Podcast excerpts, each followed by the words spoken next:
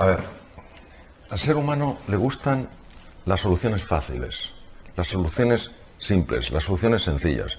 Y una cosa es decir que algo es posible y otra cosa es decir que algo es fácil. Cuando uno ve una idea, para que se convierta en una vivencia, tiene que estar dispuesto a pagar el precio de llevar algo que está en la mente a algo que está en el músculo y por tanto ya es parte de tu esencia. Eso es duro. No basta ver una posibilidad para que esa posibilidad empiece a actuar a través tuyo. Tienes que actuar cada día como si esa posibilidad fuera una realidad. Y eso implica un largo entrenamiento. Y no todo el mundo está dispuesto a poner las dosis de fe, las dosis de determinación, las dosis de persistencia, las dosis de esperanza y las dosis de paciencia para que eso suceda. Hay muchas personas que no están dispuestas a hacer este trabajo. Quieren el camino fácil y la transformación de la mente es una gran posibilidad.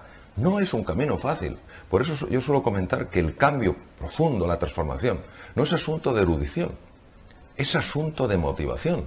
No todo el mundo tiene el hambre que es necesario tener para hacer lo que es necesario hacer. Y claro, luego buscamos justificaciones, buscamos excusas. ¿Por qué sabemos que la gente que tiene ese hambre y esa motivación y esa garra por hacerlo lo logra? Porque podemos observar que hay muchos casos de personas que han creado sus sueños y las han hecho realidad. Y no ha sido nada fácil, pero han persistido, han creído en la idea, han seguido adelante. Por eso, mm, bueno, desde mi punto de vista, lo mismo que para aprender un idioma nuevo, por ejemplo el inglés, primero tienes que sentir la necesidad y la ilusión y luego necesitas un periodo muy largo donde te sientes muchas veces eh, haciendo ridículo porque no te entienden cuando hablas, porque tú no entiendes cuando ellos hablan, al final algo se abre en ti. No todo el mundo está dispuesto a aguantar esta tensión que se convierte luego en creación. Carezco de dudas de que la creatividad, en base sobre todo a la investigación que hay, de que la creatividad está asociada a la forma de mirar. La persona que mira al mundo de una manera prefijada nunca podrá encontrar lo que de verdad le está diciendo el mundo. Todas las cosas tienen tantos planos de observación, de tal manera que la realidad es inagotable. La sabiduría como saborear las cosas, como descubrir las cosas, implica el ponerse delante del objeto, delante de la cosa, con ese, con ese espíritu ingenuo, curioso, abierto. Y entonces es cuando la cosa te puede revelar. Cuando uno se pone frente a una cosa o se pone frente a una persona, como yo soy un ser humano, yo tengo un gran intelecto, tú eres una simple piedra, un simple árbol, o yo soy más que tú, en ese momento hemos abierto la puerta a la ceguera. La soberbia, en mi experiencia, es igual a la ceguera. Bueno, las creencias que tienen más impacto en nosotros no somos conscientes de que las tenemos, operan a nivel inconsciente. Es importante que sepamos que este tipo de creencias para nosotros son certezas incuestionables y están dirigiendo muchísimos de nuestros procesos mentales. La clave para saber cuándo una persona tiene una creencia limitante es observar el cuerpo. Cuando un ser humano se llena de tensión ante una situación determinada, cuando un ser humano siente que su cuerpo se bloquea, que su mente se nubla, en ese momento sabemos que una creencia limitante se está activando. En lugar de pensar que ese desafío es demasiado grande, yo invito a un momento de paz, un momento de serenidad y hacerse uno a sí mismo una pregunta. ¿Qué me estoy diciendo a mí mismo? ¿Qué me estoy diciendo a mí misma para sentirme tan insignificante, tan pequeño en esta situación? Es difícil porque las creencias inconscientes tienen, yo lo llamo su propio sistema inmunitario, su propio sistema para mm. preservarse y mantenerse. Es mi experiencia que cuando buscamos espacios de soledad, espacios de tranquilidad, y hacemos esta pregunta y tenemos la paciencia de aguardar, surge una idea de un lugar muy especial, no procede, la sensación eh, es que no procede de la cabeza, la sensación es que procede del cuerpo, te viene algo, te viene una idea, te viene un pensamiento muy sorprendente, descubres una nueva realidad y lo que notas inmediatamente es como el cuerpo en su totalidad se relaja. Es como si te hubieras quitado un montón de kilos que tenías en la espalda o llevabas en la espalda sin darte cuenta de que los llevabas. El pasado nos ha de informar lo que creo que es importante es que no nos determine. Los filtros son esas gafas de las que tú hablabas, Sergio, que moldean, modulan y alteran nuestra percepción de la realidad. Cuando un ser humano se siente absolutamente impotente para hacer frente a un desafío o un reto que se está encontrando en su vida, no cabe duda que esos filtros están actuando. No quiere decir para nada que el problema no sea difícil, el problema puede ser muy complejo. Cuando tenemos esa sensación de absoluta impotencia es porque hay una creencia limitante. Siempre hay un camino, a lo mejor no un camino para resolver perfectamente el problema, sí un camino para darle una respuesta a ese problema, a ese reto. Muchas personas dicen que quieren cambiar y no hacen absolutamente nada para cambiar. Porque el cambio, el cambio personal, la transformación, da mucho miedo. Es salirte de esa zona conocida, de tu status quo, y empezar a explorar más allá de las limitaciones que uno mismo se ha impuesto. La personalidad es como un rol, como un papel.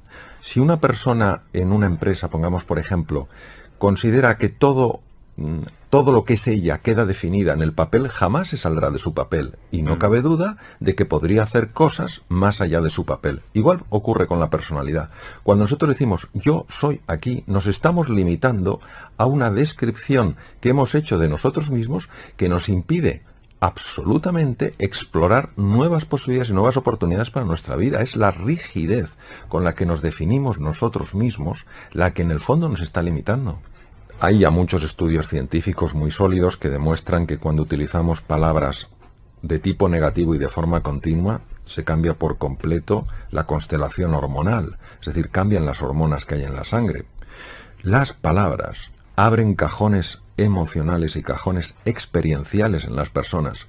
Por eso la palabra es un símbolo que abre todo un mundo de sentimientos en el ser humano. Las emociones, los sentimientos moldean, modulan nuestra percepción de la realidad. Por ejemplo, si yo ante un problema que es complejo empiezo a decir, es espantoso, esto es espantoso, esto es, esto es horroroso, esto es una desgracia, no hay quien lo resuelva, sin darme cuenta, además esto se ha podido fotografiar todo el proceso con técnicas modernas de neuroimagen, empieza a cambiar el funcionamiento del cerebro.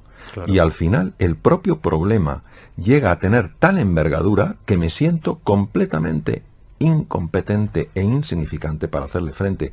Las palabras no se las lleva el viento, las palabras crean profundas realidades. Cuando a veces oigo todas las críticas que se hacen al miedo, como si el problema del ser humano fuera el miedo, la verdad es que me quedo sorprendido. Si el ser humano no tuviera los circuitos y los núcleos del miedo, no podría sobrevivir. El problema del ser humano no es el miedo, el problema del ser humano es la ignorancia de su verdadera naturaleza. Claro, cuando tú no eres consciente de tus recursos y de tus posibilidades, te asustas ante el más pequeño de los desafíos. Claro que somos ignorantes de nuestra verdadera naturaleza. En un momento determinado de nuestra vida, cuando éramos chiquititos, hicimos una definición, una descripción de nosotros mismos, nos la, nos la creímos y ahora vivimos de acuerdo a esa descripción y no de acuerdo a nuestra naturaleza. Nuestra naturaleza en su conjunto y en su esencia es perfecta. La palabra perfecta quiere decir completa. Es decir, no somos mecanismos de relojería averiados que nos tienen que arreglar porque no damos la talla. Somos seres excepcionales Sabemos, por ejemplo, que las personas que hacen ejercicio físico, no tiene que ser deporte, sino ejercicio físico de una manera habitual, media hora al día, andando deprisa, cinco días a la semana, sabemos que aumenta la población de neuronas del hipocampo. Esto se describió en el año 2002. Sabemos que las personas que hacen ejercicio físico cambian su constelación hormonal y son mucho menos susceptibles a los vaivenes eh, emocionales cuando nos encontramos con dificultades en, en la vida. Sabemos que las personas que hacen ejercicio físico viven más tiempo. Sabemos que son menos susceptibles a padecer eh, carcinomas, a padecer tumoraciones malignas. Necesitamos retomar este, este papel trascendental que juega el cuerpo en todo lo que es la vida completa de un ser humano. La aceptación solo significa reconciliarse con la realidad, es decir, asumir una realidad sencillamente porque es, aunque no me guste. La aceptación deja de resistirse a lo que es, deja de luchar con la realidad. Es decir, si a mí me diagnostican un tumor maligno, la aceptación no quiere decir que me guste, la aceptación no quiere decir que esté de acuerdo, la aceptación es que asuma que esa es la realidad y con esa realidad ahora tengo que jugar. ¿Qué ocurre cuando yo acepto? Que me aflojo muchísimo, que esa tensión de la rebeldía contra la realidad produce cambios muy negativos en el funcionamiento del cuerpo y del cerebro. La resignación es una actitud pasivo-agresiva. Es decir, no es que yo me ponga a dar gritos, no es que yo empiece a dar voces, pero hay una resistencia, hay un rechazo oculto a esa realidad. Sabemos que la actitud pasivo-agresiva, mantenida en el tiempo, cuando es un estado de ánimo, produce una elevación de una hormona que se llama cortisol y que es muy negativa en el funcionamiento, por ejemplo, del sistema de defensa, del sistema inmunitario, en el, metabolismo óseo, en el funcionamiento del tubo digestivo. Es decir, la aceptación me permite tomar acciones una vez que he asumido que esa es mi nueva realidad. Cuando una persona se ha definido eh, con un papel, quitarte ese papel es quitarte eh, tu sensación de valor. Esto, por ejemplo, pues lamentablemente lo estamos viendo con mucha frecuencia ahora. Una persona que mm, se ha visto durante muchos años pues en un cargo determinado, en un puesto determinado y por las cosas que están ocurriendo se ve sin puesto de trabajo, lo que ha perdido es un cargo, no se ha perdido a sí mismo, esa persona sigue teniendo un extraordinario valor, sigue teniendo unos enormes ah, recursos, una tremenda potencialidad. Ahora, si esa persona se define en base a ese papel, pensará que ya no es nadie. Lo mismo pasa en las transformaciones de la identidad, de la personalidad. Empezamos a tener sensación profunda de vértigo y creemos que si expandimos los límites de nuestra personalidad, ya no nos reconoceremos a nosotros mismos y en el fondo lo que haremos será desplegar y permitir que florezca la verdadera naturaleza, la verdadera realidad que somos. La crisis, en el fondo, es una llamada a hacer un cambio fundamental en la forma de pensar, en la forma de vivir y en la forma en la que la sociedad contempla las cosas. Lo que ocurre es que dependiendo de la forma en la que nosotros valoramos esa crisis, vamos a obtener un resultado u otro. Por ejemplo, si una persona ante una situación de crisis, una situación de dificultad, una situación de inflexión en su vida, lo valora como una oportunidad para hacer un cambio fundamental en su forma de comportarse, en su forma de moverse, en lo que sea, mm. en ese momento esa crisis le va a ayudar a explorar un campo nuevo. Si una persona ante una crisis empieza a valorarlo como una desgracia, como un espanto, como algo terrible, la propia emocionalidad que surge de ese diálogo interno le va a impedir encontrar posibilidades aunque las tenga delante de las narices. Es la valoración del evento lo que genera la experiencia en la persona. El ego hay que entenderlo no como una estructura fija, sino como una estructura dinámica. El ego es nuestra identidad. Y el ego puede tener dos posicionamientos. Uno es un ego completamente estanco, un ego poroso. El ego estanco hace que yo me sienta completamente separado del resto. No veo ningún punto en conexión. Solo me preocupa sobrevivir. Solo me preocupa utilizar a los demás para mis fines. Esto es tremendamente lesivo, porque además es fuente de eh, infelicidad y, fuente de enfermedad. El ego poroso es cuando yo reconozco que sí, que tengo un cuerpo distinto, que tengo formas distintas de ver la realidad, que me gusta más un color, eh, que me gusta más una cosa, pero a la vez soy consciente que todos los seres humanos formamos una unidad. ¿Por qué? Porque todos tenemos ilusiones, todos tenemos preocupaciones, todos tenemos angustias, todos tenemos luchas internas. Y eso hace que yo, reconociendo que soy distinto de los demás, no me sienta distante. Por eso la, Mm, la base de todo cataclismo es el egoísmo y la base de toda eh, prosperidad es la generosidad. La palabra foco o la palabra eh, atención, el foco de la atención, es, eh, es, clave. Nosotros vamos muy distraídos por la vida. Cuanto más complejo sea el entorno, más claras tienes que tener tus prioridades. Cuanto más difíciles son los desafíos, más anclado tienes que estar en tus valores. Eso es el foco. El foco es no dejarte distraer por cosas que son irrelevantes. En cirugía es fundamental tener foco. En la vida es fundamental tener foco. Tener foco es decir sí a lo fundamental y obviamente para eso hay que decir no a lo que no es fundamental. Cuando nosotros nos encontramos ante un desafío, la mente tiene que hacer una valoración. Y la valoración es eh, de dos tipos. Una, tierra incierta, tierra desconocida, dos, tierra hostil. Si la valoración que hace la mente es tierra hostil, solo puede poner en marcha tres mecanismos. Ha sido así por muchísimo tiempo en la evolución de las especies. Uno, la agresión. Otro, la huida. Y otro, el bloqueo. Pues hay personas que quedan estancadas en la agresión, se sienten amenazados por la vida, se sienten amenazados por los demás, aunque los demás no les estén amenazando, y eso hace que tomen posturas agresivas, sean, estén muy irritables, eh, tiendan incluso a ser eh, personas violentas. Es una lectura eh, errónea de lo que está ocurriendo. Hay que recordar que cuando usamos palabras, el significado de esa palabra viene dado por el cajón emocional que abre en nosotros. El estrés es un mecanismo sumamente complejo que lo que pretende es ayudarnos en ciertos momentos, ciertos momentos en los cuales nuestra capacidad de afrontar el reto que tenemos delante no es suficientemente eh, adecuada. Ah. Tenemos dos mecanismos, el, proceso del estrés pone en marcha dos mecanismos, uno es un mecanismo llamado de supervivencia, mm. que solo se activa o se tendría que activar cuando nos encontramos frente a una amenaza real. Pongamos el caso de una situación en la que vamos a eh, cruzar una carretera, llega un autobús y en un momento determinado nuestro cerebro percibe el peligro y nos bloquea. Y gracias a eso el autobús no nos atropella. O en entornos tal vez eh, más, más alejados de la civilización, ante la presencia de un depredador, se ponen en marcha procesos de ataque, de huida o de bloqueo, que son los típicos, los tres típicos del mecanismo de supervivencia. ¿Por qué? Porque tienen que ser respuestas tremendamente rápidas. Mm. El cerebro no puede elegir entre 33 respuestas cuando la vida depende de segundos. Sin embargo, hay otro mecanismo que es el mecanismo de adaptación. En un mecanismo de adaptación, la clave es que el cerebro no percibe una amenaza, sí percibe incertidumbre, sí percibe cambio.